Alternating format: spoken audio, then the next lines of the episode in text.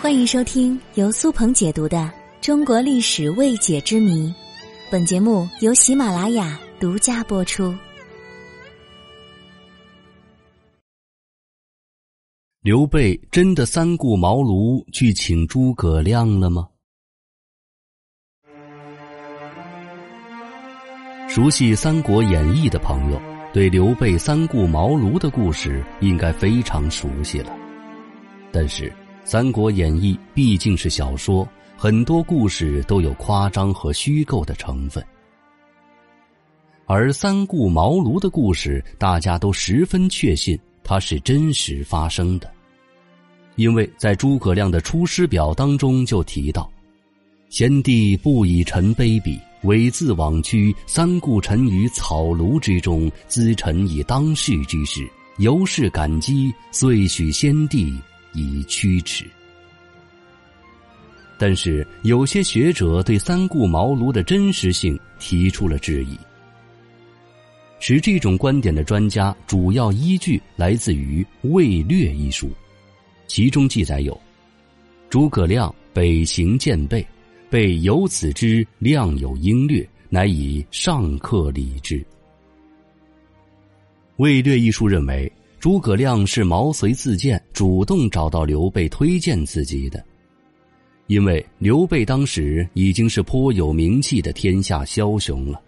而此时的诸葛亮年仅二十六岁，不过是草庐中的一介书生而已。就当时的形势来说，刘备固然需要诸葛亮这样的能臣。但是心系天下、自比管仲、乐毅，渴望出将入相、建功立业的诸葛亮，则更需要刘备这个伯乐，他更需要刘备给他发展平台。何况当时的曹操已经基本上统一了中国北方，下一个要灭掉的就是荆州，所以荆州的形势已经非常紧急了。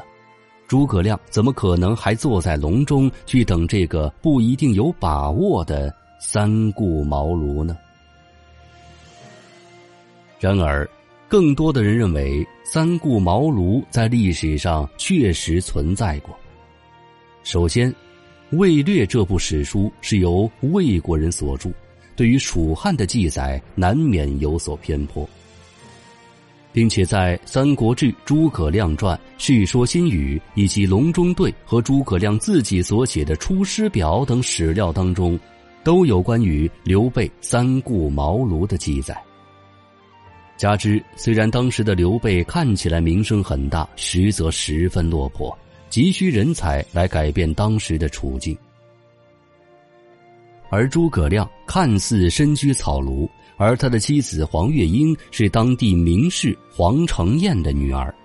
当时的诸葛亮不仅与在野势力关系密切，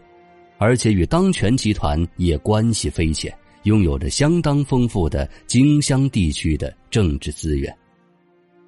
再加上有刘备的谋士徐庶和当时以识人著称的隐士司马徽的极力推荐，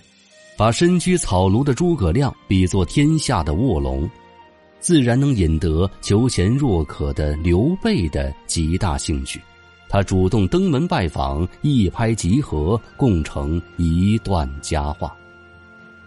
这样的史实也更加符合人们的情感以及对于诸葛亮和刘备形象的认知。所以，让我总结来看，三顾茅庐的故事在历史上确实发生过。